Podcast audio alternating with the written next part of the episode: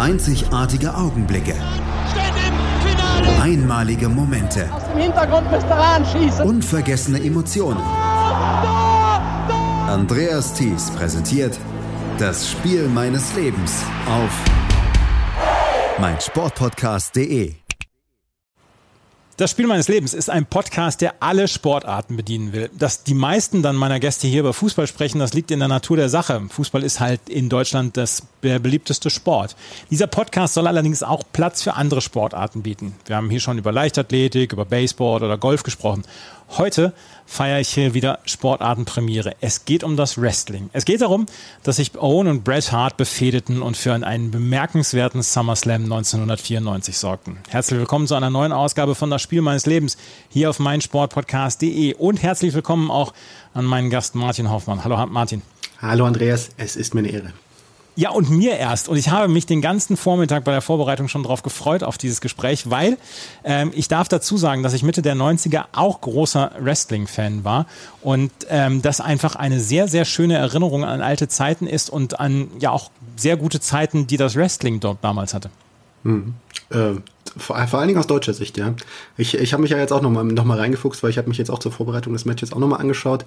Ja, ich habe die Ära jetzt auch länger nicht mehr gesehen und äh, das war schon auch eine schöne Erinnerung an diese damalige ja. Zeit. Ja? Hm. Wir sprechen nachher über diesen SummerSlam 1994, aber ganz kurz mal in ein, zwei Sätzen, warum ist es das Spiel deines Lebens? Warum ist es dann so ein bisschen die, die Gegebenheit mit dieser Brett und Owen Hart Fehde deines Lebens dann?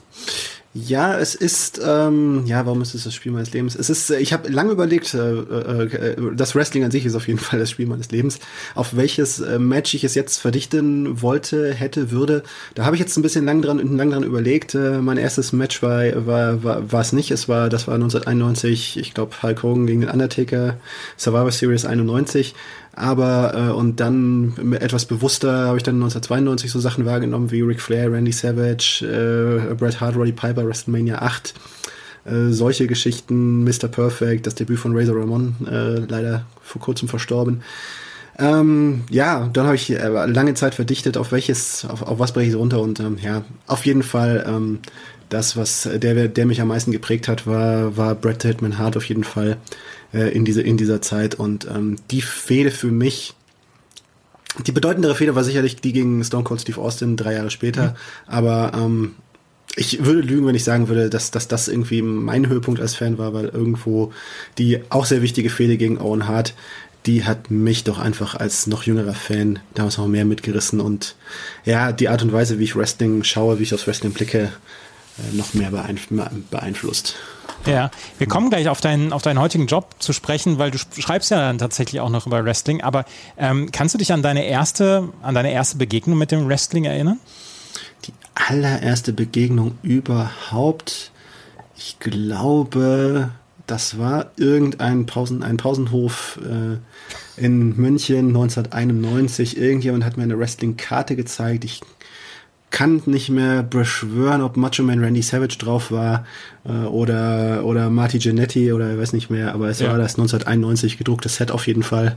Äh, 1991, Anfang 92 gedrucktes Set und äh, das war damals äh, der, der Renner auf den deutschen deutschen Pausenhöfen in der Zeit, in der das Wrestling, die WWF damals in Deutschland populär geworden ist, ja.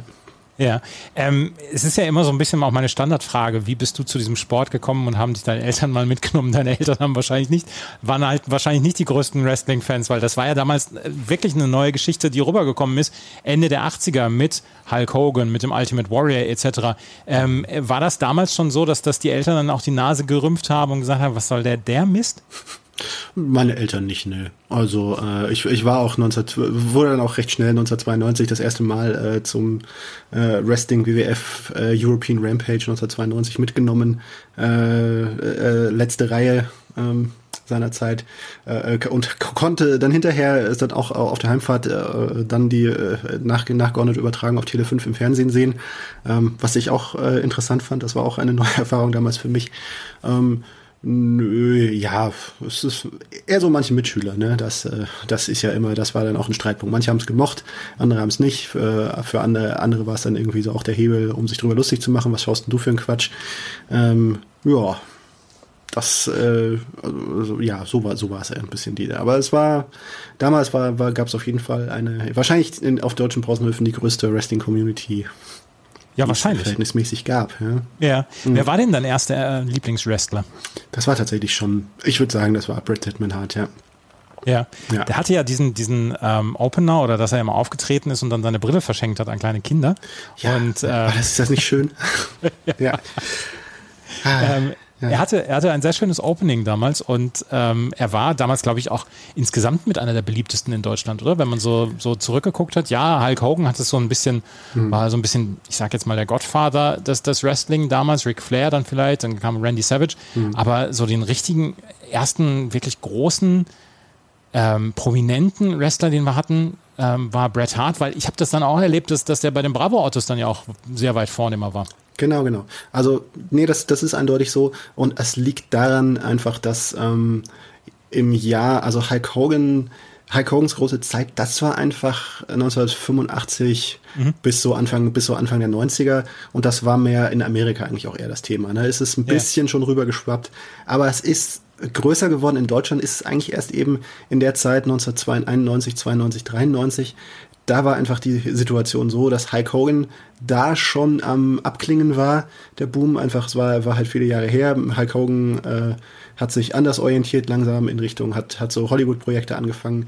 Gab auch ähm, Business hat generell ein bisschen nachgelassen in, in Amerika und äh, gab auch Skandale. Es gab einen Steroidskandal damals, äh, der größer war. Und ähm, ja, eigentlich äh, der deutsche Boom das ist eigentlich eine internationale Krise gewesen, weil letztlich äh, hat, äh, hat WWE, äh, damals WWF, ähm, mit der Fokussierung auf den deutschen, auf den europäischen Markt natürlich allgemein äh, einfach eine Krise zu Hause gekontert und mhm. äh, sich eben dadurch mehr hin orientiert.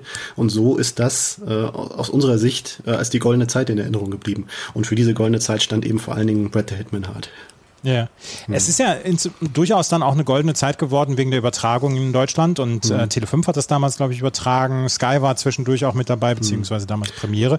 Und dann ja auch mit diesen Stimmen Carsten Schäfer und Günther Zapf. Hast du dir damals auch so ein bisschen als die als die, naja, als die WWF-Onkel ähm, mhm. erlebt, dass, dass die wirklich das ins Haus gebracht haben. Das waren ja sehr bekannte Stimmen und Günther Zapf ist es ja bis heute noch. Mhm. Ja, ähm, anfangs war anfangs war es ja gar nicht äh, Günther Zapf, anfangs waren es äh, Kassen Schäfer und Uli Fesseler, was aus der geworden ja. ist, weiß ich ehrlich gesagt gar nicht.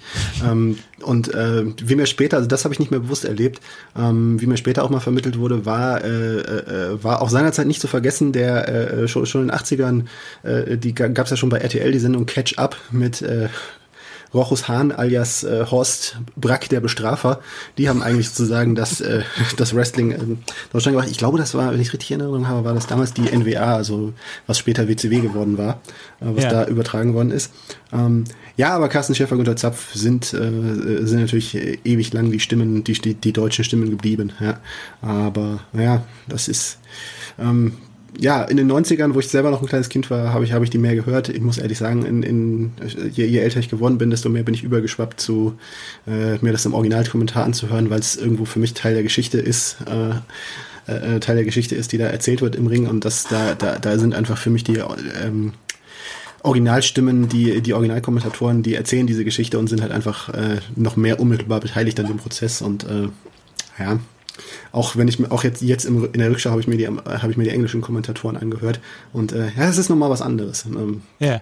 Weil ist denn ist denn diese Liebe zum, zum Wrestling über die gesamten Jahre geblieben oder hast du zwischendurch dann auch so eine Phase gehabt, wo du gesagt hast, boah, ey, jetzt, jetzt werde ich dann doch man, man guckt immer so ein bisschen mit, mit vielleicht so ein bisschen mit hoch, hochgezogener Augenbraue hin, dass mhm. man sagt, ja, jetzt bin ich dann auch erwachsen, jetzt muss ich mich nicht mehr um Wrestling kümmern. Mhm. Ähm, ist dann zwischendurch bei dir die Liebe so ein bisschen erkaltet? Oder? Das, das, das gab schon so Phasen, ja. Also das darf man, ja. äh, man äh, irgend, irgend, irgendwann ist es mal. Es gab, äh, es gab immer mal wieder Unter Unterbrechungen. Es gab eine Unterbrechung, wo ähm, wo einfach eine Fernsehpause war zwischendurch, Ende der 90er, mhm. bei dem, bei, bei, beim, beim Thema Wrestling und ich noch nicht so im Thema Internet drin war.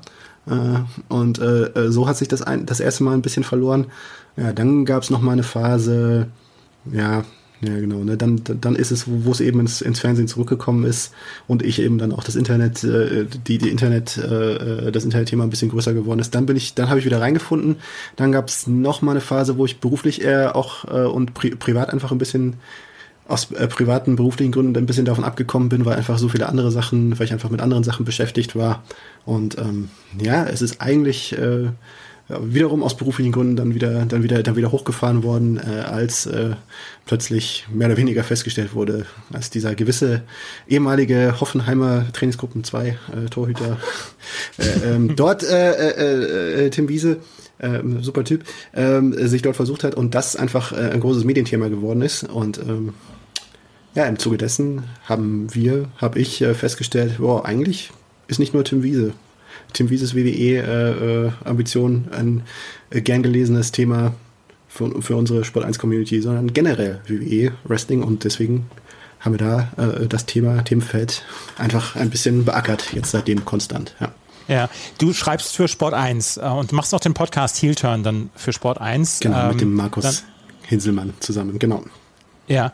Ähm, gibt es denn heute noch Figuren? Ich gucke es jetzt, ich gucke es jetzt nicht mehr, das gebe ich offen zu. Zwischendurch bleibe ich immer noch so ein paar Minuten hängen, wenn, wenn eine Übertragung gerade läuft. Und es wird ja im Moment inzwischen wieder mhm. relativ viel übertragen, dann auch diese neue ähm, Liga, die es dort gibt. Ähm, gibt es denn heute noch Figuren, wo du sagen würdest, die haben eine ähnliche Popularität wie in den 90ern oder hat Wrestling gerade dann auch wieder Probleme, dass man sagt, ja, es gibt so viele Alternativangebote dann auch für junge Leute, da ähm, bleiben nicht so viele beim Wrestling hängen? Hm, ich, äh, also ich, ich war, also generell bin ich, war, war ich überrascht, wie populär eigentlich das äh, Wrestling immer noch ist. Ähm, auch gerade auch in Deutschland. Generell muss man auf jeden Fall sagen, dass, äh, ähm, dass das Wrestling gerade äh, in einer eher guten Phase ist. Also mhm. ähm, ähm, es ist nicht, äh, es ist nicht vergleichbar mit den mit den zwei absoluten Hochphasen mit äh, Hulk Hogan, Hulkamania äh, Mitte der 80er und Attitude Era Ende der 90er. Ähm, aber äh, im Vergleich mit dem, mit dem restlichen Phase hat man jetzt einfach eine gute Phase, eben auch dadurch, dass es jetzt wieder zwei große Ligen geht, WWE und AEW.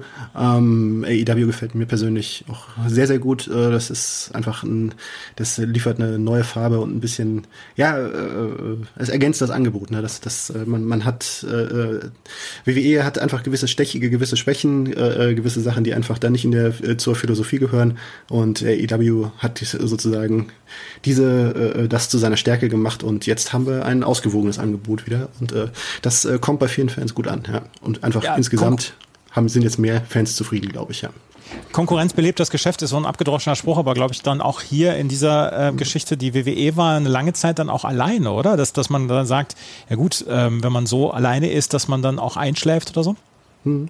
Ja, so könnte man sagen, aber ähm, für, für mich als Fan, äh, also je, je nachdem, äh, wie man es betrachtet, ne? also für mich als Fan war WWE jetzt sozusagen eigentlich nie wirklich alleine in, de, in dem Sinne, weil gerade eigentlich was, was mich jetzt speziell so in den 2000er Jahren auch äh, eher gehalten hat beim Wrestling, war die Entdeckung, äh, dass es eine äh, lebendige und äh, sehr schöne Independent-Szene gibt in den USA, äh, auch in Deutschland, aber ja, ich bin immer ein bisschen mehr, äh, richtet sich mein Blick eher über den Atlantik.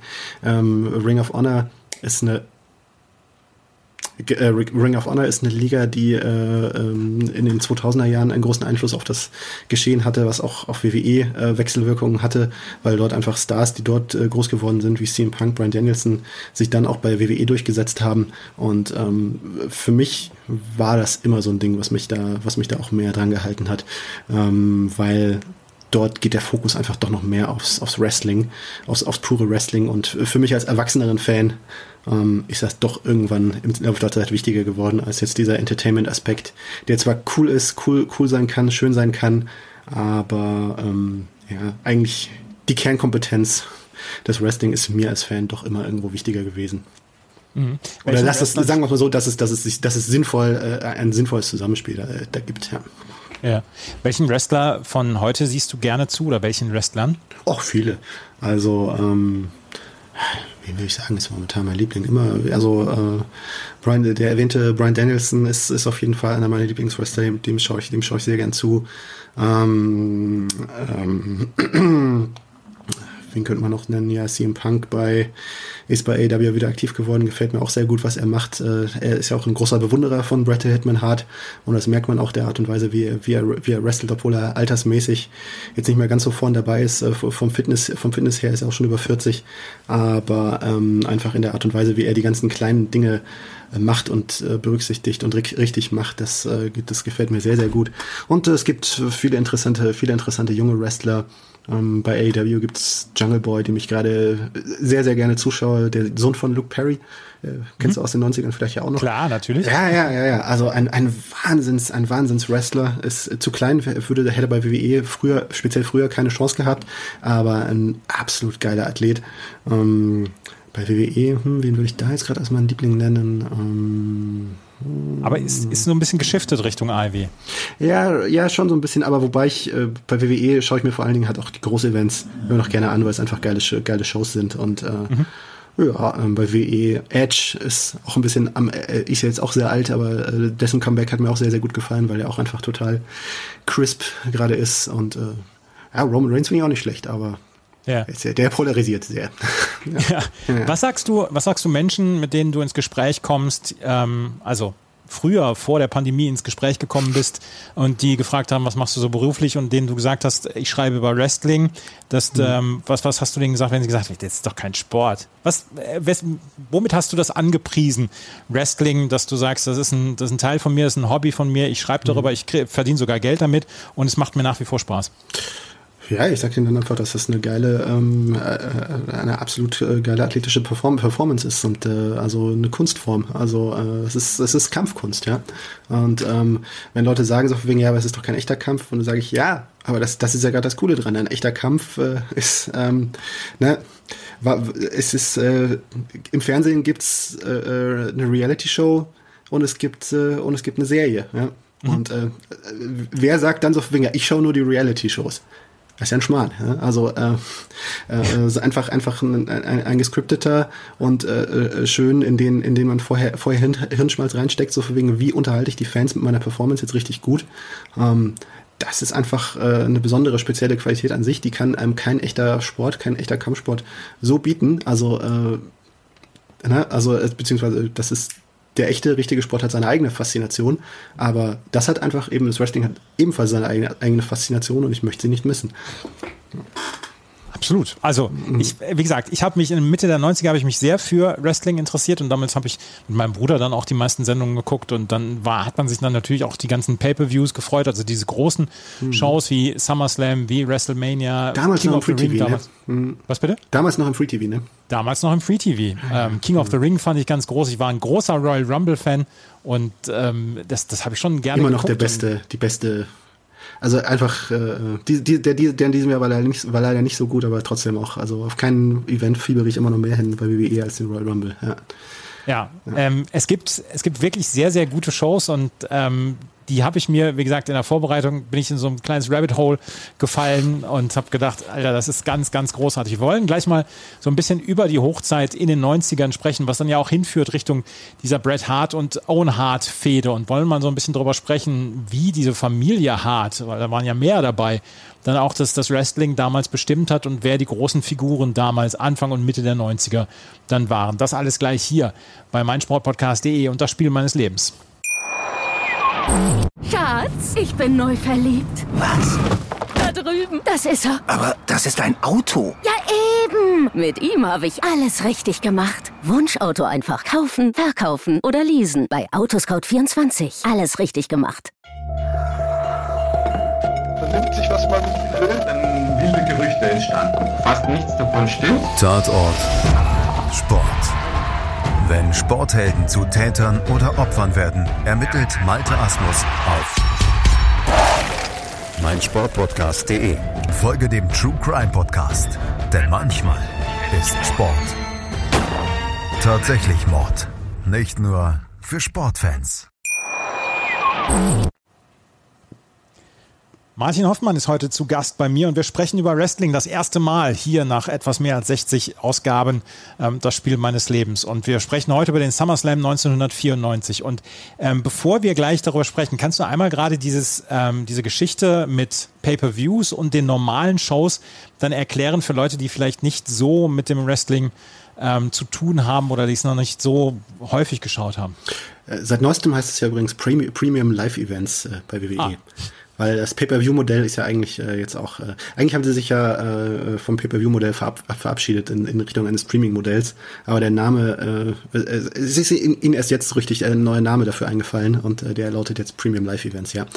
Aber prinzipiell gibt es das Pay-Per-View-Modell seit 1985. Damals hat WWE, die damalige, die damalige WWF, äh, ist zum Schluss gekommen, wir müssen einen ganzen, einen, einen großen Höhepunkt äh, im Jahr äh, ähm, kreieren. Der hieß damals WrestleMania äh, mit, dem schön, mit dem schönen Main Event zwischen Hulk Hogan und Mr. T alias B.A. Baracus aus dem A-Team gegen mhm. äh, Roddy Piper und Paul Orndorff, äh, wo, ja, einfach, es gab wöchentliche TV-Shows, ähm, die äh, die gab's die gab's die gab's im Grunde genommen das war schon immer im Kern im Kern des Ganzen.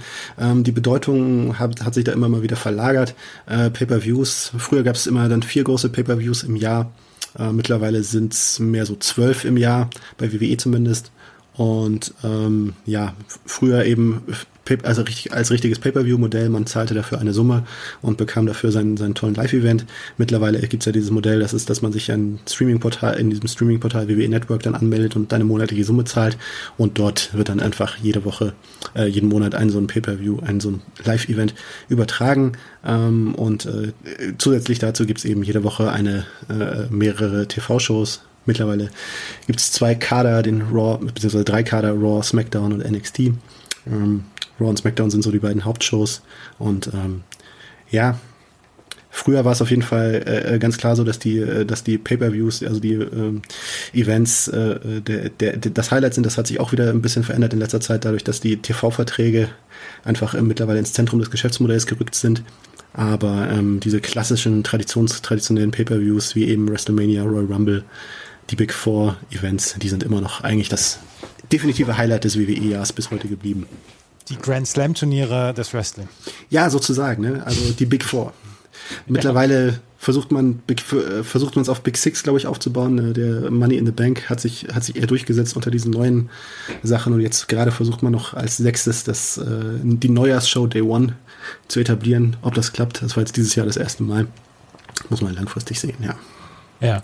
Ähm, Lass uns darüber sprechen, wer Anfang der 90er so ein bisschen die Fäden in der Hand halt oder hielt. Wir müssen über Vince McMahon sprechen, der ja dem die Liga gehört. Kann ich das so so doof ausdrücken? Ja, ja, ja, ja. Das äh, ist seit äh, äh, mittlerweile seit wann ist er? Ja, 39 Jahre. Er ist der, er ist der Pate der Liga, oder? Der, der WWE. Und Absolut, WWF, ja. Also er hat sie äh, 1983 äh, aufgekauft äh, von seinem Vater Vince McMahon Senior, mit zu dem er kein so gutes Verhältnis eigentlich hatte.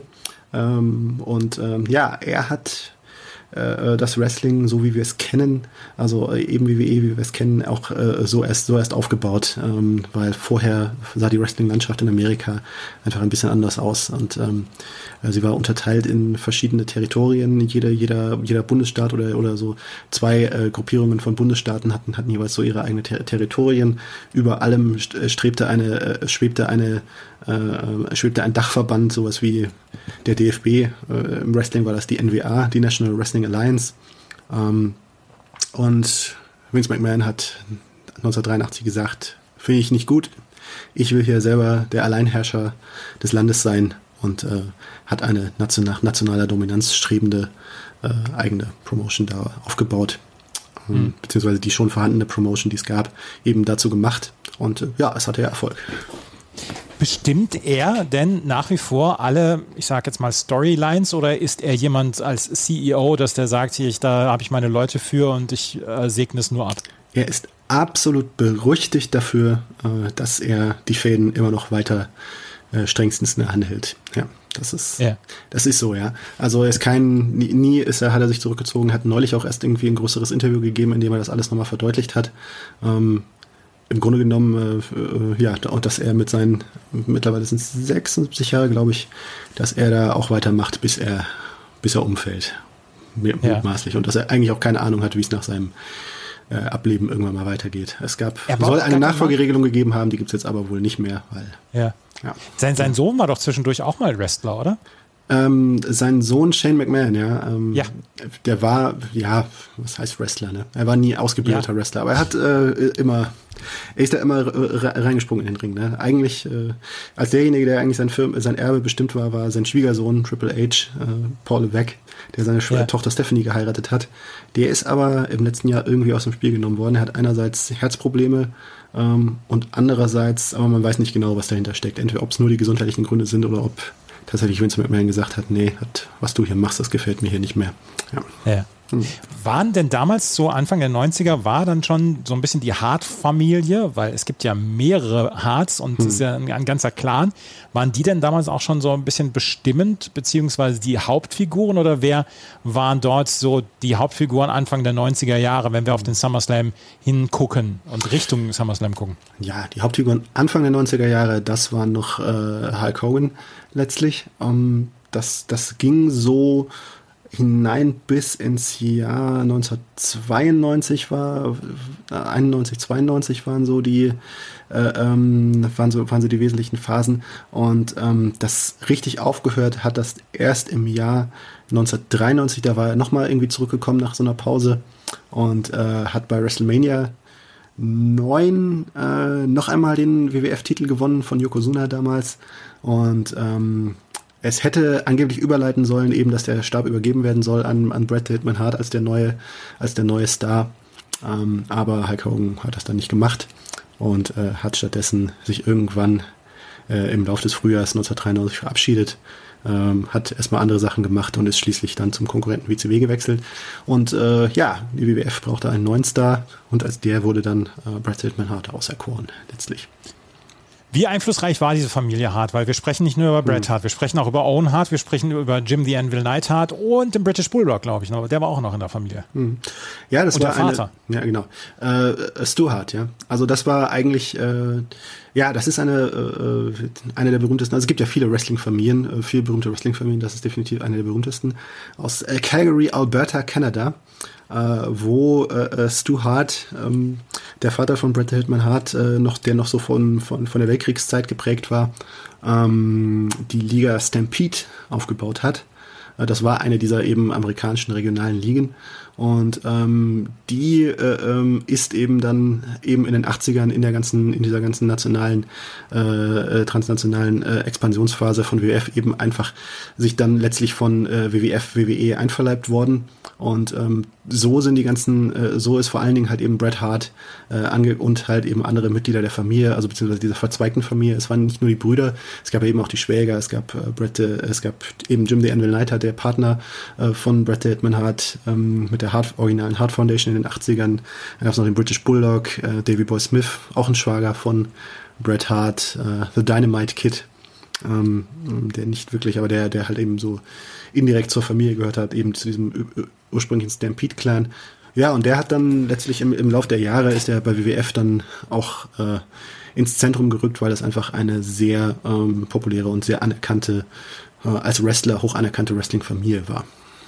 Ja. Ähm, gab es noch weitere Familien, die damals so Einfluss hatten oder hohen Einfluss hatten? Mm, ja, Einfluss im Sinne von ähm, im Ring. Was gab es noch so für bekannte Familien? Es gab ja die sehr traurige Geschichte der Von Eric-Familie. Die waren im Texas der 80er Jahre sehr populär. Ähm, mhm. Sind dann alle leider auf sehr jeweils auf, äh, also alle bis auf ein, ein, ein Familienmitglied, Kevin von Eric, äh, sind leider total äh, früh, früh verstorben, teilweise durch äh, Suizid, teilweise durch Unfälle. Äh, das war eine ganz, ganz traurige Geschichte. Ähm, aber ja, es gibt eben viele, viele, viele berühmte Wrestling-Familien. Ich glaube, diejenige, die man in Deutschland am meisten kennt, äh, ist die Hart-Familie. Aber es gibt andere Clans. Ja, welche, welche Clans gibt es noch so? Es ist, ja. Die, der, die ja. samoanische Wrestling-Familie zum Beispiel, ähm, die ja. Anoya-Familie, die, die, ist halt auch sehr, äh, sehr im Zentrum, ja. Da lass uns noch mal ein bisschen über andere prägende Figuren Anfang der 90er sprechen, mhm. weil wir über Brad the Hitman Hart sprechen. Shawn Michaels war damals eine sehr, sehr ja, zentrale Figur dann ja auch im Wrestling, mhm. auch wenn er ähm, am Anfang hatte ich das Gefühl, nicht unbedingt ganz um die ganz großen Titel mit äh, kämpfen durfte, sondern dass dann vielleicht anderen vorbehalten war. Er hatte diese berühmten Leitermatches gegen Razor Ramon, aber das mhm. war Intercontinental Championship ja, genau. und nicht der, der World Wrestling Championship Titel. Ähm, es gab dann ja seinen, seinen Leibwächter Diesel, übrigens eine Figur, die ich unglaublich gerne mochte von Anfang an. Mhm. Und ähm, cooler Typ. Ihr kennt ihn vielleicht aus, äh, wer nicht aus, äh, wer nicht Wrestling Fan ist, kennt ihn vielleicht aus den großen Stripper aus Magic Mike 1 und 2. Aha. Ja, ja, ja. Das wusste ich zum Beispiel nicht. Ja, Aber ja. welch, welche Figuren waren denn damals dann sonst noch prägend? Weil Randy Savage war ja, glaube ich, auch eher einer aus den 80ern. Ja, und Anfang der 90er kam dann andere, kam dann eine andere Generation auf. Genau, genau. Es kam eine andere Generation hoch. Ähm, das, äh, ja, wofür es nicht nur, ähm, ja, da musste WWF, auch WWE auch letztlich ein bisschen zu, zu seinem Glück gezwungen werden. Denn, ähm, äh, ja, die 80er, ja, wie, wie drückt man das nett aus? Die waren halt auch äh, so ein bisschen geprägt von, ähm, na, diese, dieses ganze larger than life, äh, muskulöse Körper Körper, äh, äh, super muskulöse Körper äh, und leider auch äh, mit viel äh, mit viel Einsatz von vielen Steroiden äh, hochgezüchtete Körper, was in den 80ern zeitweise noch legal war in Amerika und ähm, eine strengere und schärfere Steroidgesetzgebung, in den, die so eben Ende der 80er, Anfang 90er in Kraft getreten ist, hat dafür einen gewissen Kulturwandel gesorgt, freiwillig und unfreiwillig.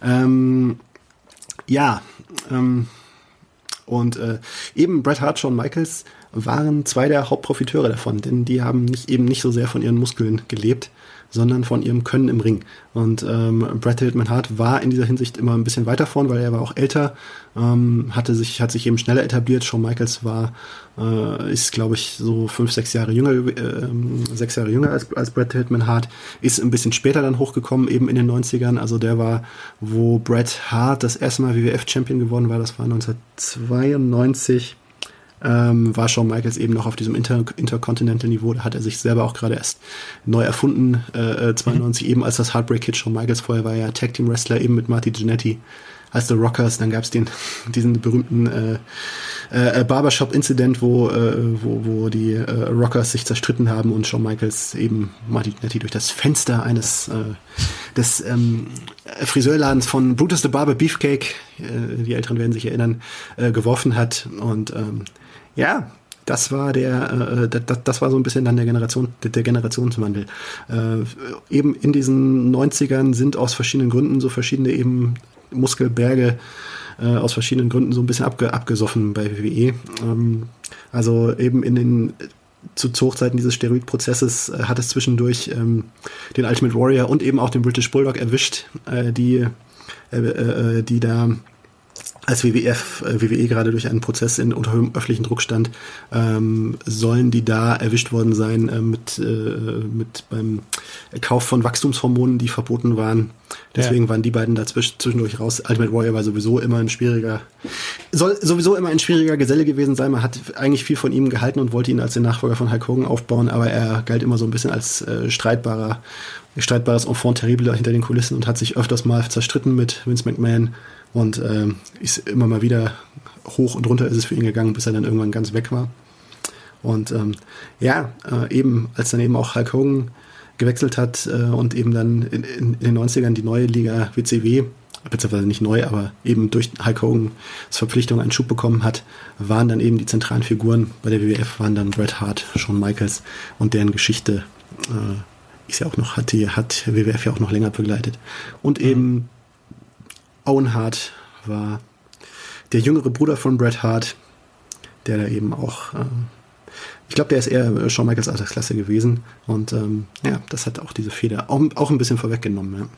Ja, ja. Ähm, wir kommen gleich noch auf die Fäden zu sprechen, aber es gab, ich hatte immer das Gefühl, damals äh, zu der Zeit war es eine sehr, sehr athletische Liga und es gab dann so ein paar Leute oder ein paar Wrestler, die so ein bisschen die Ausreißer waren. Du hast Yokozuna zum Beispiel angesprochen, den mhm. japanischen Sumo-Ringer. Ähm, der Undertaker, mein übrigens immer mein Lieblingswrestler gewesen, mhm. der auch dann eher über die Kraft kam und weniger über die Technik. Und trotzdem hatte man das Gefühl, dass damals dann auch die ähm, WWF so ein bisschen athletischer geworden ist und die, die Kämpfe durchaus spektakulärer geworden sind. Ja, Shawn Michaels war ja zum Beispiel ein Paradebeispiel dafür. Ja, absolut. Also ähm, wenn ich so zurück, also ich habe mich auch mit, äh, auch im Nachhinein auch mit der Zeit, wo ich selber noch nicht irgendwie ähm, es aktiv verfolgt habe, auch, äh, auch so ein bisschen immer mit, mit der Historie beschäftigt. Also, na, es, wenn man sich so Kämpfe aus den 80ern anschaut, die aus heutiger Sicht, ja, also das meiste ist nicht gut gealtert. Muss man, muss man einfach mal, muss man einfach mal so sagen. Manches ist halt einfach von der Atmosphäre her noch cool. Einfach äh, als atmosphärischer Typ ist, äh, ist Hulk Hogan immer noch cool, ihm zuzuschauen, wie er auch einfach die Fans in der Hand hat. Aber äh, ja, das, das athletische, dieser, dieser athletische Stil, da war WWF, WWE eigentlich nie so wirklich der Vorreiter. Ähm, so sagen, im, im Jahr 1987 äh, gab es so ein bisschen so einen Schlüsselmoment. Bei WrestleMania 3 gab es das Match zwischen Randy Savage, der immer athletisch vorn dabei war, und Ricky, Ricky the Dragon Streamboat. Das ist eigentlich so heute, aus heutiger Sicht, das erste Match, äh, was man mit heutigen, nach heutigen Sehgewohnheiten noch gut anschauen kann. Und ähm, ja, es ist mehr Athletik. Also eben in den 90ern ist Athletik ein wichtigerer Faktor geworden. Ähm, vielleicht lag es auch daran, dass das irgendwie so eben in, in einem anderen Stil halt einfach jemand, der ihn so erfolgreich und äh, groß gemacht hat, wie eben Hulk Hogan, äh, wieder gefehlt hat und irgendwie nicht nachgekommen ist. Und ähm, ja, aber was willst du was willst du sonst bieten, außer halt, außer halt cooles Wrestling, ähm, wenn du irgendwie nicht den ganz großen Star hast, der einfach durch seine Präsenz da zieht. Und eben, die haben eben vor allen Dingen Bret Hart und Shawn Michaels geboten. Und äh, Randy Savage auch noch, aber der ist dann ein bisschen älter geworden im Laufe der Zeit. Ähm, es waren schon vor allen Dingen eben Bret Hart und Shawn Michaels, die dafür gestanden haben. Ganz viele Legenden ja auch schon tot. Ultimate Warrior habe ich jetzt gerade nochmal nachgeschaut, ist schon 2014 gestorben. Auch ja, ganz Randy traurige Savage. Geschichte. Ja, hm. ja, Randy Savage ist schon tot. Äh, Reza Ramon, du hast drüber gesprochen, ist erst Mhm. vor kurzem dann auch gestorben. Ähm, das ist dann ja auch ein Sport, der äh, durchaus sehr frühe Todesopfer fordert. Ja, ähm, ich weiß jetzt nicht, wie es wie es im Vergleich, also äh, mit, mit Fußball kann man es nicht vergleichen. Ähm, Nee. Wie mit, vielleicht eher mit NFL oder so, äh, NFL oder so, dort gibt es schon auch häufiger, glaube ich, äh, häufiger diese frühen Todesfälle. Aber ja, also Wrestling ähm, ist einfach auch schon eine so besondere Mischung aus ähm, es, es, es kommt viel, es kommt viel zusammen, was da, was diese vielen frühen Todesfälle verursacht hat. Einfach, das, diese, diese ganze Branche ist einfach total, äh, totaler Raubbau gewesen und das, äh, ja, es, es hat lange ein Kulturproblem gegeben im Sinne von, äh, dass die Wrestler sie nicht schonen, die hatten einen viel zu harten Tour Tourplan, einfach lange und ähm, dann hast du viel, äh, hatte die Szene einfach auch lange Drogenprobleme. Ähm, und eben auch eben, ja, Steroid, äh, äh, Steroidproblem gab es, Drogenproblem gab es, ähm, eben dieser, dieser harte Tourplan, dieser Raubbau, äh, diese Kultur, dass man, ja, Concussion, Concussion Crisis war, war, war auch ein Thema, dafür gab es ja auch lange kein Bewusstsein und das hat auch äh, seine, äh, seine Folgeschäden gehabt. Chris Benoit ist der allerberühmteste, der dann im seinen Verstand, glaube ich, irgendwo verloren hat, irgendwann am Ende und dann zum Mörder geworden ist und Suizid begangen hat, nachdem er seine Frau und seine Kind äh, getötet hat. Eine ganz, ganz schlimme Geschichte. Ähm, äh, zwei Jahre zuvor ist auch der mit äh, Chris Benoit gut befreundete Eddie Guerrero, 38-jährig an einem Herzinfarkt gestorben. Also das äh, speziell eben in dieser Zeit und, und gerade auch eben in 80er, 90er war nochmal eine sehr kritische Phase, kritische Zeit. Ich glaube, Heute ist vieles da einfach ein bisschen besser geworden, indem man sich den modernen Standards mehr angepasst hat. Es gibt immer noch Problemfälle, aber ich glaube, einfach durch generell ist diese Gesundheitskultur bei WWE im Wrestling generell besser geworden. Das ist, dass ich hoffe, dass wir nicht äh, so auf die heutige Zeit nicht so äh, wehmütig zurückblicken müssen wie auf die Zeit ja von damals. Ja, es ist, es ist wirklich ein bisschen ein wehmütiger Blick zurück. Und wenn man dann so, so ein paar Leute dann auch sieht, der Undertaker ist gerade zurückgetreten, ähm, war am Ende körperlich dann ja auch so ein bisschen ein Wrack, aber er lebt Und hat es lange noch versucht, ne? Auch ne, das Ja. trotzdem, ne? Also ja. Ja. Aber er lebt Gott sei Dank noch und, und scheint auch noch bei klarem Bewusstsein zu sein. Und äh, es gibt dann ja auch noch andere ähm, Figuren, die nach wie vor dann auch es noch versuchen. Ich glaube, Shawn Michaels ist auch zwischendurch noch dabei, oder? Ähm, äh, dabei äh, ist, äh, Shawn Michaels ist gerade bei WWE, Ja. äh, ist er äh, der Verantwortliche für ähm, den NXT-Kader, also für den Aufbaukader von, Ah. von WWE. Ja. Ja. Im Also Ring ist dann er, ist er, er hat eigentlich äh, schon, schon lange aufgehört, ist nochmal für so eine Saudi-Arabien-Show vor, vor ein paar Jahren zurückgekommen. Das war keine gute Idee eigentlich. Also es war, es war nicht schlecht, also es war kein, es war kein schlechtes Match, aber es einfach, ähm, ihm hat gefehlt, was äh, vor, was ihn frü früher ausgemacht hat. Und ähm, das hat so ein bisschen, ja, ja, war ein bisschen schade, das so zu sehen. Ja. Ja. Wir sprechen gleich über den SummerSlam 1994, der dann nämlich die Fehde zwischen den beiden Brüdern Owen und Bret Hart auf einen Höhepunkt brachten und die danach auch noch nicht, nicht zu Ende war. Ähm, der SummerSlam 1994 am 29. August und dieses Match zwischen Bret und Owen Hart war nicht mal das Hauptmatch, aber darüber sprechen wir gleich hier bei das Spiel meines Lebens und mein Sportpodcast.de. Schatz, ich bin neu verliebt. Was? Drüben. Das ist er. Aber das ist ein Auto. Ja, eben. Mit ihm habe ich alles richtig gemacht. Wunschauto einfach kaufen, verkaufen oder leasen. Bei Autoscout24. Alles richtig gemacht. Der 29. August 1994 war ein Montag. Früher gab es dann äh, montags immer noch die Pay-per-Views. Das hat sich danach, nach diesem SummerSlam, glaube ich, geändert, oder? Montags, ja, ich weiß schon, weiß schon gar nicht mehr. War das wirklich ein Montag? War es nicht? Ja. Da, da auch schon echt sowas. Ja, das, das, wusste, noch- siehst du, das, da, da, da, da hatte ich gar nicht, äh, das hatte ich gar nicht im Blick. Ja. Ja. Ja. Ähm, die, das, das 1900, der 1994er SummerSlam war der siebte seiner Form und es wurde, wie gesagt, Ende August ausgetragen. SummerSlam, ist das nicht diese Veranstaltung gewesen, wo der Undertaker jahrelang, jahrzehntelang ungeschlagen war? Nee, das war WrestleMania. Ah, Entschuldigung. Das war, der, das, war, das war die Hauptsache. Also äh, Ja. WrestleMania ist immer, die, ist immer die Veranstalter Nummer eins gewesen. Bei Veranstalter Nummer zwei kannst du darüber streiten, ist es der Royal Rumble, der wahrscheinlich populärer ist, oder der SummerSlam, der einfach, einfach durch seine, ja, einfach der große Event des Sommers ähm, immer gewesen ist. Ob der dann Nummer zwei ist, aber ja. SummerSlam ist auf jeden Fall äh, der Sommerhöhepunkt von WWF immer gewesen. Der Sommerhöhepunkt war es auch 1994 und es ist ja nicht nur diese eine Fehde gewesen zwischen Brett und Owen Hart. Es gab insgesamt neun Matches. Es gab sogar einen Gastauftritt zwischendurch von Leslie Nielsen, der damals ähm, äh, sehr bekannt war für seine nackte Kanone-Filme. Darüber sprechen wir jetzt nicht. Der hat nämlich damals den wahren Undertaker gesucht. Aber ähm, wir müssen über die Fehde von Owen und Bret Hart sprechen. Deswegen sprechen wir ja heute dann auch. Ähm, es sind Brüder oder waren leider Brüder, weil Owen Hart bei einem schrecklichen Unfall 1999 ums Leben gekommen ist.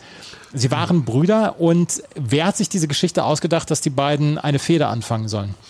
Das konnte ich, glaube ich, nicht, nicht so ganz genau zurückverfolgen. Ich glaube, es wurde ihnen letztlich äh, von außen nahegelegt. Es war auf jeden Fall nicht äh, äh, Bretts eigene Idee. Er äh, mochte diese Geschichte eigentlich ursprünglich so nicht, weil, ja, gegen den eigenen Bruder in, in Ring anzu, anzutreten, sich zu prügeln vor, vor einer Weltöffentlichkeit, das finden nicht alle so toll.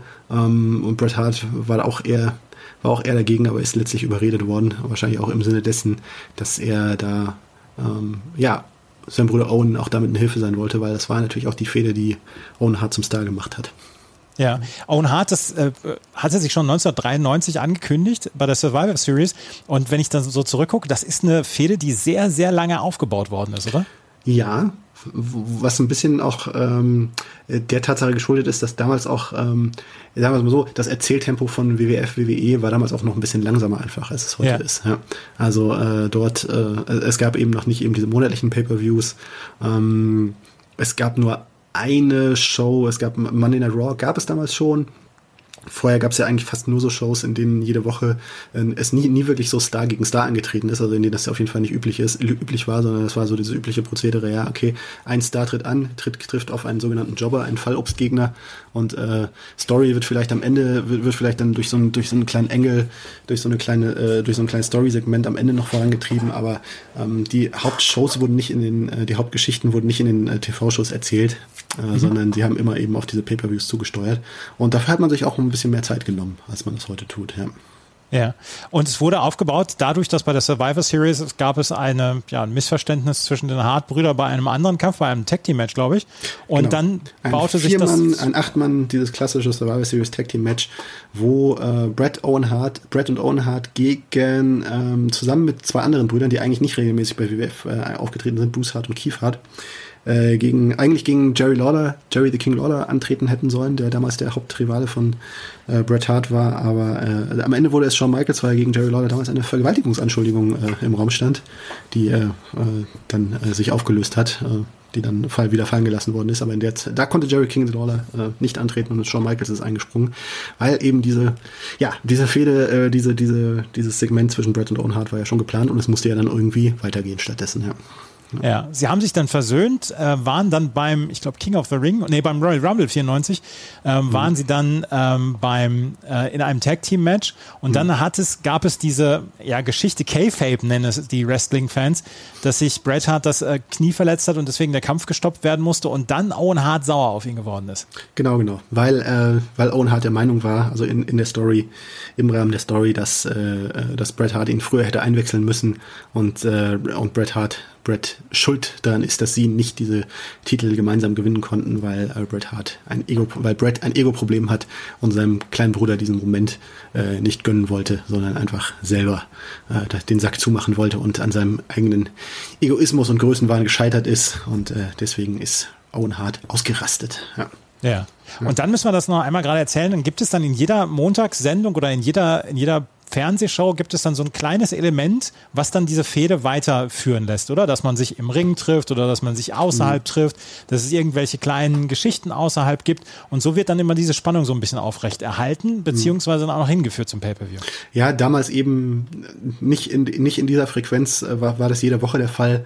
Ähm, äh, so wie es so es diese Woche ist, einfach das, das Tempo war ein bisschen geringer. Da war es ist auch mal eine Woche einfach was anderes ein Thema gewesen. Aber ja, es gab eben es gab eben so kleine Elemente und es ist nicht es war nicht so wie es heute ist. Also heute hast du hast du dass in jeder Woche irgendwas ist.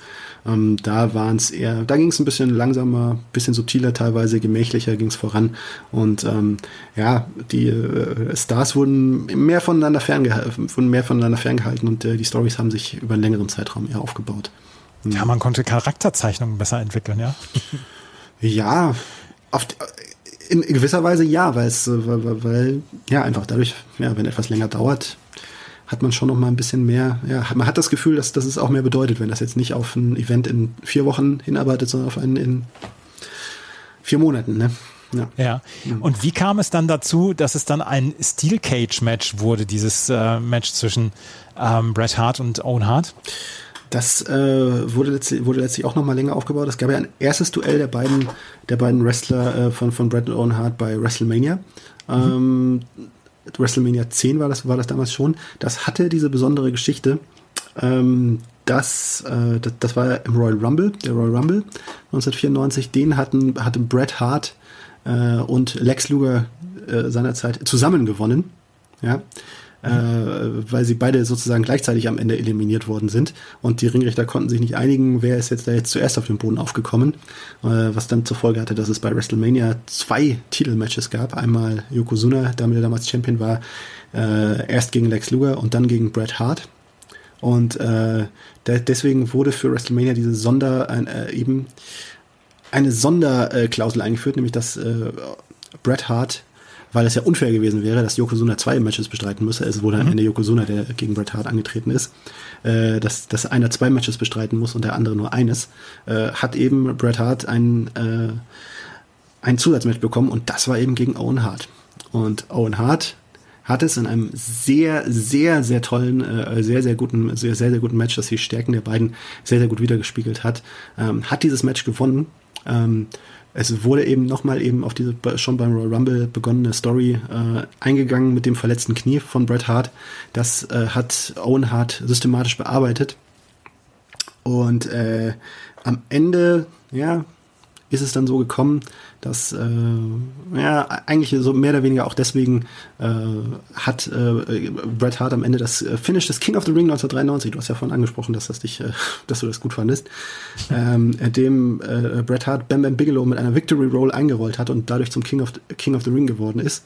Äh, das hat er gegen Owen Hart nochmal versucht, aber Owen Hart hat äh, das Momentum gestoppt und äh, Bret Hart ist stattdessen mit, der, mit den Schultern auf dem Boden gelandet und konnte sich nicht befreien. Wahrscheinlich eben auch wegen seines angeschlagenen Knies sollte Teil der Story sein. Und so hat Owen Hart äh, Bret Hart besiegt und ärgerte sich hinterher fuchsig und kringelig, dass äh, Bret Hart am selben Abend dann WWE-Champion geworden ist. Und äh, obwohl er ihn ja besiegt hat, ne, mhm. hat er sich eigentlich als der rechtmäßige Champion gefühlt. Und äh, so hat sich das, von da hat sich das dann eben über die kommenden Monate immer weiter aufgebaut und äh, eben zu einem Steel Cage, zu einem Steel Cage Match. Und, äh, also die Kämpfer sind in einem Stahlkäfig eingesperrt und mhm. äh, müssen sich daraus befreien. Und das Match hat insgesamt 30 Minuten gedauert. Und ich gebe offen zu, mhm. dass es mir die 30 Minuten nochmal so richtig Spaß gemacht hat, weil mhm. keiner von beiden ist in irgendeiner ähm, Weise ja, grobschlächtig oder in irgendeiner Weise ungelenkt, weil das waren beides technisch sehr, sehr saubere Wrestler auch, oder? Hm.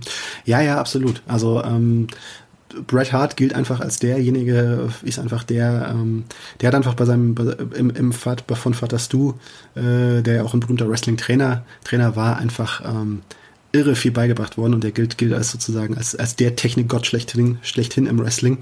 Und ähm, Owen Hart, äh, Owen Hart äh, hat ähnliche Qualitäten, aber, und das war auch immer so ein bisschen die Story zwischen den beiden, Owen Hart, äh, äh, ne, also Bret Hart gilt als derjenige, der technisch, galt als derjenige, der technisch noch mal ein Stück sauberer ist, während äh, Owen Hart äh, dafür aber eben mehr Explosivität, mehr Tempo, mehr Flugaktion, ähm, ja, mehr jugendliche Frische da reingebracht hat, äh, auch mehr inspirierte gewesen ist von seiner Zeit in Japan, von den ähm, von der berühmten legendären Matchserie äh, Dynamite Kid gegen Tiger Mask, die auch zitiert worden ist in dem WrestleMania Match, in dem ähm, äh, in dem Owen Hart da die diverse Aktionen von eben diesen beiden Leuten da äh, präsentiert hat. Ähm, ja, und ja, eben in dem Cage-Match, das äh, äh was eine Herausforderung ist für, für Wrestling, weil es ist eigentlich so ein bisschen, es, es hat ja so ein gewisses repetitives Element. Ne? Äh, dieses damalige Steel Cage Match, äh, es, es, gibt ja auch andere Varianten des, des Steel Cage Matches, in denen Pinfall oder, oder Aufgabe auch im Steel Cage Match zum Sieg führt. Das war in dem Match äh, seinerzeit nicht der Fall. Dieses äh, Cage Match konntest du nur dadurch gewinnen, dass du aus dem Käfig herauskletterst. Und äh, das ist eine gewisse Herausforderung, das interessant zu halten, denn das ist ja eigentlich so ein bisschen eintönig, dass sie da immer wieder herumklettern. Und äh, ja. ja. Und, und äh, am Anfang war es sogar so noch, dass die Tür aufgemacht worden ist und dass sie eigentlich hätten rauskriechen können, aber einer hat den anderen immer zurückgezogen. Genau, genau. Und das fand ich auch total geil, weil es ist eigentlich eine sehr umstrittene Art und Weise, äh, dieses Cage-Match, weil es ist ja so ein bisschen unspektakulär, ne? Einfach durch ja. die Tür da rausgehen zu können, das ist ein bisschen lahm, ne? Eigentlich. Ja. Ne? Äh, ich ich habe mir dann auch noch informiert, beziehungsweise ich habe es nochmal nachgelesen, ich hatte es schon vor ein paar, schon ein paar Wochen gehört, worauf das eigentlich zurückgegangen ist. Das ging zurück auf äh, auf den, auf den legendärsten, äh, auf den, den äh, ursprünglichen WWF-Champion Bruno Sammartino, also nicht den ursprünglichen, aber den, der äh, vor Hulk Hogan der größte Star äh, WWF war. Der war seinerzeit äh, speziell im Madison Square Garden, hat er immer wieder die äh, Hallen ausverkauft und äh, ein, eine seiner Spezialitäten war eben dieses Steel Cage Match. Und der hat immer darauf bestanden, äh, dass dieses Match immer so endet, dass er seinen Gegner äh, dumm und dusselig prügelt, ja, bis der irgendwann so, also ich habe auch mal jetzt jetzt mir noch mal so eben so ein, so, ein, so ein altes Match von ihm gegen Stan Hansen, zumindest das Ende mir mal angeschaut, ja, das ging dann echt so, Stan Hansen äh, war blutig geprügelt, hing dann, ist dann sozusagen mit einem letzten Schlag in die Seile geprügelt worden, konnte sich nicht mehr bewegen und Bruno Sammartino war, äh, hat, war irgendwie so verliebt in dieses Ende dieses Matches, dass er dann sozusagen wie so ein Westernheld sagt, so, jetzt habe ich genug, jetzt habe ich dich genug verprügelt und jetzt gehe ich durch diese Tür hier raus und sage, komm, lass es, vergiss es, ich hab dich, ich, ich hab genug, ne? Und äh, ja. dadurch ist eben dieses, also dieses, dieses Element der Tür ist dadurch eingeführt worden und ähm, eben in dieses in diesen WWF Steel Cage Match Kosmos und äh, ja, also äh, das ist eben von Owen Brett und Owen Hart auf eine andere Art und Weise interpretiert worden und äh, sehr sehr cool gemacht worden. Also für mich waren eigentlich diese diese diese äh, dieses dieser Wettstreit, wie sie da versucht haben, durch die, durch die Tür heraus, zu, heraus sich zu winden ja, und sich immer wieder gegenseitig aufgehalten haben, das war für mich eigentlich so ein bisschen eigentlich der, ja, äh, was das Momentum da, äh, was, was, was dieses Match so richtig angeheizt hat und das die Zuschauer erst auch so richtig gepackt hat. Ja. ja. Wie viel Vorbereitung steckt in so einem Kampf? Das ist, ähm, das ist eigentlich im Grunde genommen, ich glaube, das ist unterschiedlich. Es, es, es kommt drauf an. Es kommt darauf an, mit, äh, mit was für eine Art von Wrestler es zu tun hast. Hast du es mit einem Wrestler zu tun, der das, der das äh, von, der, von der Pike auf gelernt hat ähm, und der äh, 200, 200 Tage lang im Jahr nichts anderes macht als Wrestling, dann ist die Vorbereitungszeit eigentlich, also kann sie recht kurz sein, weil ähm, es gibt Wrestler, die machen das einfach on the fly. Also spontan sprechen die sich mit ihrem Gegner ab. Ähm, und und so, ist, so muss es dann teilweise auch sein, gerade gerade bei so Shows ähm, außerhalb von WWE, die du gar nicht lange planen kannst. Ähm, ne, wo, wo dann so äh, zwei Wrestler aus verschiedenen Ecken der Welt oder aus verschiedenen Ecken des Landes einfliegst, einfliegst und sie treten dann gegeneinander an, dann hast du gar keine Wahl, außer dass sie die spontan zusammen schnell was auf die Beine stellen. Und äh, das ist eine Variante, das zu machen. Es gibt aber auch die Möglichkeit, das zu choreografieren, das vorab zu choreografieren. Und, ja, wie lange dauert das? Gute Frage. Also, ob sie nicht da. Aber, aber bei, so einem, bei so einem Riesenmatch, ja. ähm, wie viel davon ist Choreografie, wie viel davon ist ähm, zwischendurch abgesprochen? Hm. Ja, also ich erinnere mich, vor ein paar Jahren hatte ich hatte ein Interview mit Cesaro, Schweizer, Schweizer Star, der so ein bisschen als der neue Bret Hart, als der Bret Hart der Moderne gefeiert wird, zu Recht durchaus auch. Ähm, und der hat gemeint, also ähm, es ist bei ihm weniger, weniger Choreografie, als man denkt. Es ist viel mehr Spontanität, als man denkt. Ja. Also, es ist, ja, es ist ja sackgefährlich zwischendurch. Also, wenn wir mhm. auf die Steel Cage Match zu sprechen kommen, die beiden standen oben auf diesem, auf diesem Stahlkäfig drauf mhm. und hätten runterfallen können und haben es trotzdem dann auch immer wieder geschafft, sich, sich dort zu halten. Und es gab dann diese Szenen, wo beide dann versucht haben, über den Stahlkäfig nach draußen zu kommen, haben sich dort wieder festgehalten, sind dann wieder zurück in den Ring gefallen. Mhm. Das ist ja sackgefährlich. Da muss man ja unbedingt eine Körperbeherrschung haben und muss so vor allen Dingen sich dann ja auch darauf verlassen, dass der mhm. andere keinen Quatsch macht. Ja, genau, genau. Das ist der, das unterschätzte Element im Wrestling. Da galt auch Bret Hart eigentlich als derjenige, dass das hat er selber auch immer, immer sich zugute gehalten, dass er der Wrestler ist, der niemals einen Gegner verletzt hat. Ja. Das, äh, also weder, weder abs also absichtlich natürlich, das, das darf man natürlich sowieso, das ist ja ein ganz großes No-Go im Wrestling. Ähm, außer, außer wenn, außer wenn irgendwie so eine Situation entsteht, wo es, wo es der eine, wo es, wo es, man es verstehen könnte. Ähm, und auch nicht unabsichtlich, weil ähm, er so sorgsam mit seinem Gegner umgegangen ist immer.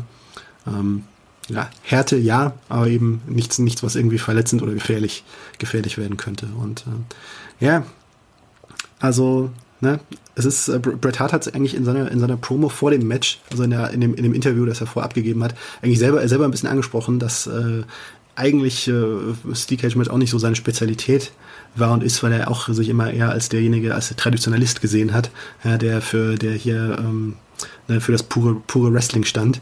Ähm, mhm. Und ähm, eben einfach äh, Aktionsfolgen. Er war auch später auch ein starker Gegner dessen, wie sich äh, WWE seinerzeit immer mehr in Richtung Enter, zu stark in Richtung Entertainment und in Stunts außerhalb des Rings entwickelt hat. Ähm, aber ja, da hat er da bei diesem Thema, bei diesem Steel Cage Match ist er noch mitgegangen und äh, die beiden haben da, ja, glaube ich, viel Energie und viel ja, Beherrschung da reingesteckt, dass da eben, dass das zwar spektakulär aussah, aber eben nicht gefährlich wurde. Ja. Eine halbe Stunde hat dieser Kampf gedauert und er endete damit, dass Owen Hart in den ja, Käfiglücken mit seinen Beinen hängen geblieben ist und ähm, Bret Hart dann runtergesprungen ist und diesen Kampf dadurch gewonnen hat. Ist ja auch ein sehr episches Ende gewesen. Ja, absolut. Ne? Also äh, das, das war ja vorher eigentlich, es war ja vorher eigentlich sozusagen immer das, das immer wiederkehrende Element, dass, äh, dass der eine versucht hat rauszuklettern und man dann immer, irgendwann hat man sich gefragt, okay, an was, was erwischt der, erwischt der eine von dem anderen noch? Mal waren es die Haare, mal war es dann irgendwie so ein Armband Armband, äh, an, an, einem Armband hat sich, hat sich glaube ich, äh, war es äh, Owen, äh, äh, Owen bei Bret Hart noch festgehalten, ne? Und dann ist dann irgendwie, hat sich das dann episch gesteigert dazu, dass dann letztlich beide geklettert sind und äh, ja, Owen Hart hatte eigentlich den Vorsprung, aber Bret Hart hat es geschafft, dass er ihn überholt hat und Owen dabei sich verwickelt hat in sein Bein und dann ist er am Ende mit einem Sprung, mit einem großen Satz da rausgesprungen. Ja. Und damit war der Kampf ja noch nicht zu Ende, weil dann kamen nämlich die Brüder mit rein, beziehungsweise die Familie dann mit rein. Jim the Anvil Neidhart hat Bret Hart dann ähm, ja verprügelt. Dann gab es noch andere, die mit in den Kampf mit eingestiegen sind. Dann ist der British Bulldog noch mitgekommen. Mhm. Das Ganze hat ja damit kein Ende genommen, diese Fehde. Nee, genau. Aber es war eigentlich, ja, es, die, die Fehde war, war, war letztlich nicht beendet. Aber eigentlich war es sozusagen, also als Match zwischen den beiden war es, war es tatsächlich ähm, das war das letzte große Match zwischen den beiden, das letzte große Titelmatch. Owen Hart hat es nie so richtig mehr, mehr geschafft, geschafft, ganz nach oben zu kommen. Aber ähm, British Bulldog war übrigens, das war übrigens seinerzeit sein Comeback 1994, war zwischendurch eben bei WCW eben nach ah. dieser Entlassung, die ich vorhin angesprochen hatte. Ja. Ähm, da ist er, da ist er damals zurückgekommen, das war sein Comeback Engel, sagt man, also ist der Ausdruck für Engel, ähm, das, das Story-Element, äh, mit, dem, mit dem er zurückgekommen ist. Und Jim the Anvil Knight, der stand, der stand ja auf, auf Owen Harts Seite, das war ehemals Partner von Brett, hat ihn dann eben zwischendurch verraten äh, beim King of the Ring Turnier 1994, dass er Owen Hart gewonnen hat. Ähm, ja, und so ist es dann gegangen. Ja, ähm, zu was es eben noch geführt hat, war, dass eben Owen Hart am Ende äh, des Jahres äh, Bret Hart den Titel gekostet hat. Gegen, gegen Bob Backlund gegen Bob Backlund, der ja. dann für drei Tage insgesamt der Champion war, bevor er gegen Diesel verloren hat. Ich glaube, das war der WWF damals auch. Äh, die mussten da schnell einen neuen Titelträger für finden, oder? War Bob Backlund der uncharismatischste ähm, WWF-Champion, den es jemals gab? Das, äh, gut, ja. ja, kann, kann man so sagen. Bob Backlund, also für diejenigen, die es nicht, nicht wissen, Bob Backlund war ja, war ja vor Hulk Hogan ähm, jahrelang äh, der WWF-Champion. Ähm, und äh, ja, er galt tatsächlich so ein bisschen als, der, als derjenige, den, äh, äh, den, den Vince McMahon, der jüngere Vince McMahon, ausgebotet hat, weil er eben nicht unterhaltsam, nicht charismatisch genug war. Er war ein guter, hatte so eben diesen Ringer-Hintergrund, war ein, äh, auch so ein fundamentally sound ist immer so der, der Ausdruck, der, also so ein, so ein mhm. guter, guter technisch, technisch guter Wrestler, aber er hatte eben nicht so ganz dieses Charisma. Und äh, das war 1994 ist er, ist er zwischendurch zurückgekommen und hat sich neu erfunden als dieser böse, äh, psychopathische äh, äh, Mr. Bob Backlund, wollte er nur noch genannt werden, der halt eben dieses, äh, dieses Unrecht äh, äh, damals, äh, als er den Titel nicht an Hulk Hogan, sondern eben, da gab es eben auch so einen Zwischen, Zwischen, Zwischenspieler, den Iron Sheik, da verloren hat, wo er, wo, wo auch jemand das Handtuch geworfen hat. Sein damaliger Manager Arnold Scarland, ähm, womit eine klare Niederlage von Bob Backlund vermieden werden sollte. Und auf dieses Element ist man dann eben in dem Match zwischen Bret Hart und äh, äh, Bob Backlund wieder zurückgekommen. Äh, denn da war es dann eben äh, eigentlich hatte, also jeder hatte dann einen Sekundanten mitgebracht in, äh, zum Ring. Bei Bob Backlund war das eben Owen Hart und äh, bei Bret Hart war es eben der British Bulldog und äh, das Match konnte nur gewonnen werden, indem, äh, indem das Handtuch geworfen wird. Und äh, mhm. das wurde dann wurde dann äh, der British Bulldog ist dann im Laufe des Matches ausgenockt worden und Owen Hart hat dann äh, Bret Harts Mutter, die gemein, also die natürlich die gemeinsame Mutter Helen Hart äh, überredet, auch der arme Bret ich bin, ich bin selber untröstlich. Ich, ich will, äh, Bob, der Bob Backlund tut ihm so weh. Bitte wirf doch jetzt das Handtuch, beende dieses Schauspiel her. Und äh, Helen Hart war aus Mitgefühl für ihren Sohn und im Glauben, dass, äh, dass äh, Owen sich zum Besseren gewandelt hat, hat sie das Handtuch geworfen und Owen Hart ist dann wie ein Derwisch herumgesprungen und hat gesagt, Edge, Edge, Edge, hab dich ausgetrickst. Ja. Ja. Bret Hart ist nicht mehr Champion und diese Genugtuung habe ich hier noch, ja. Ich würde gerne noch mal ein bisschen auf die, auf die Geschichte danach noch zu sprechen kommen, weil mhm. sowohl Bret Hart als auch Owen Hart sind ja nicht unbedingt glücklich geblieben in der WWF. Mhm. Es gibt den sogenannten Montreal Screwjob, bei dem ähm, Bret Hart ja so ein bisschen beschissen worden ist, dann auch von der WWF damals noch. Mhm. Und es gibt Owen Hart, der im Ring gestorben ist, als er aus 24 mhm. Metern Höhe in den Ring gefallen ist, weil ein Sicherungsseil nicht funktioniert hat. Ähm, beide mhm. haben keine guten keine guten Zeiten danach gehabt bei der, bei der WWF. ja. Ja, was heißt, was heißt keine guten Zeiten? Eigentlich hatten sie schon noch eine recht gute Zeit. 1997 äh, äh, gab es ja dann, gab's ja dann sozusagen nochmal die Wende, dass Bret Hart selber böse geworden ist. Ähm, mhm. weil, er, weil, er, weil er dann sozusagen sich eben äh, betrogen, betrogen gefühlt hat. Ähm, und äh, dann sind, haben Bret und Owen Hart zusammen mit dem ebenfalls böse gewordenen British Bulldog Brian Pillman und Jim the Anvil Neidhart, ähm, ja, Treue-Fans werden es wissen, bis auf Bret Hart sind inzwischen alle tot. Leider, leider. Ähm, haben sich zu der, äh, zu der Hart Foundation zusammengeschlossen, die eigentlich nochmal eine gute Zeit und einen guten Run hatten äh, in, in der WWF 1997. Ähm, aber eben dann kam es eben zu diesem Montreal Screwjob, äh, der nicht äh, Bret Harts Abgang äh, sozusagen äh, bewirkt hat, denn äh, Bret Harts äh, hat, äh, hat sich schon vorher zum Ab Abgang entschlossen, äh, weil es äh, ja, weil äh, Vince McMahon hat 1996 einen fetten, ich glaube 20-Jahres-Vertrag mit ihm abgeschlossen und äh, hat hinterher gesagt, ist hinterher zum Schluss gekommen, äh, irgendwo war das doch keine gute Idee, dieser teure Vertrag und äh, wir sollten den, wir sollten den auflösen, denn ähm, es, es, es gab auch so ein bisschen geschäftliche Gründe dafür. Es, äh, es, das war die Zeit, wo, wo WWE den Börsenvorgang vor, äh, Gang vorbereitet hat und wie man ja vielleicht weiß, so als Börsenexperte sind solche langfristigen, dicken Verträge dann so ein bisschen so ein Hindernis äh, für Investoren und deswegen wollte er diesen, diesen Vertrag von der Backe haben und es ist dann damit geendet ist dann in einer gegenseitigen Entfremdung geendet und äh, ja, mit dem Abgang von Bret Hart, der sich dann entschlossen hat, zu, auch zu WCW zu wechseln. Und ähm, es ging am Ende nur noch darum, wie sich Bret Hart verabschieden wollte. Er wollte eben nicht gegen Shawn Michaels verlieren zum Abschied, was, äh, weil Shawn Michaels konnte er ja auch im wahren Leben nicht leiden. Shawn Michaels war damals hinter den Kulissen ein bisschen als äh, auch als Enfant terrible gefürchtet und äh, es gab äh, eine richtige Prügelei zwischen zwischen den beiden als äh, als als Shawn Michaels vor der Kamera. Also solche Geschichten gibt es bei WWE auch vor der Kamera. Ähm, ähm, eine eindeutige Anspielung äh, platziert hat, dass äh, Bret Hart Ehebruch begangen hat mit einer äh, damaligen WWF-Kollegin, also mit Sunny hieß die, und äh, ja. hat er hat er vor, vor der vorlaufenden Kamera eben gesagt, so Bret Hart, huh, you've been, you had some sunny days recently, und äh, hat nicht jeder verstanden, der dazugehört hat, aber Bret Hart hat gut verstanden und dann gab es hinterher hinter hinter der Kulissen dann Haue ähm, zwischen den, zwischen den beiden, ja. Ähm, ja. Ja, genau. Und dann ging es um die Frage, und er wollte eben nicht gegen Shawn Michaels verlieren. Äh, und äh, Vince McMahon hat sich zuerst darauf eingelassen, ist dann aber hinterher zum Schluss gekommen, so irgendwie auch nicht gut, dass der Bret Hart, dass ich den Bret Hart sein letztes Match da nicht verlieren lasse.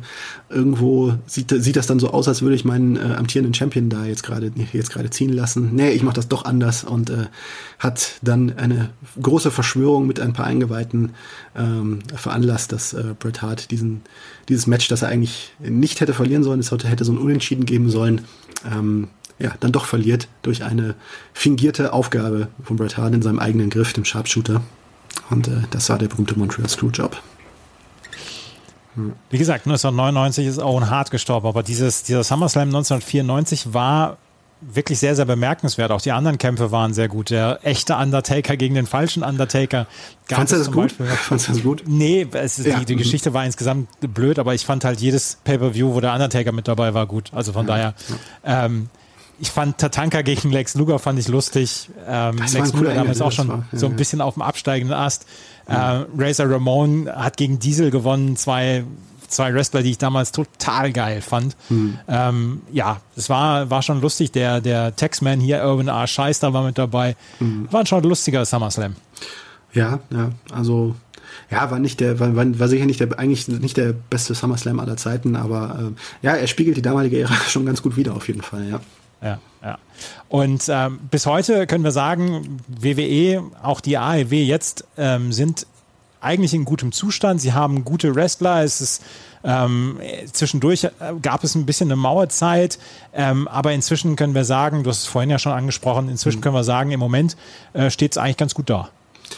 Ja, ja, genau. Ne? Und äh, eine, äh, wenn wir jetzt irgendwie über WWE, AEW sprechen, dann, äh, ich wollte jetzt nicht über den Tod von, den tragischen Tod von Owen Hart jetzt einfach hinweggehen. Nee.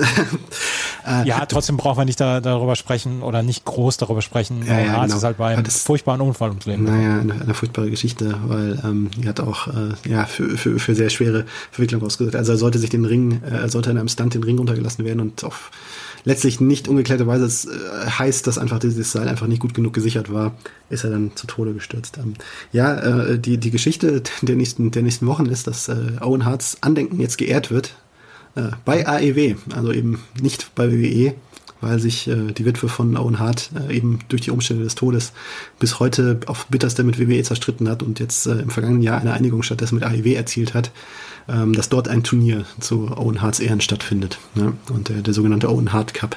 Und äh, da es, es gibt Andeutungen, dass da Bret Hart auch, auch, auch mitmischt in irgendeiner Art und Weise.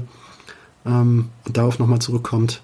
Ähm, was natürlich auch irgendwo, ja, eine schöne Geschichte ist zum Andenken von Owen Hart, äh, der sehr vermisst wird in, in der Wrestling-Fanszene und der leider eben durch diesen Streit, der immer geblieben ist zwischen äh, WWE und seiner Witwe, einfach bei WWE nicht mehr vorgekommen ist, auch letztlich in den vergangenen mhm. Jahren. Auch in nie, nie und nie äh, andere Legenden wurden da auch gewürdigt.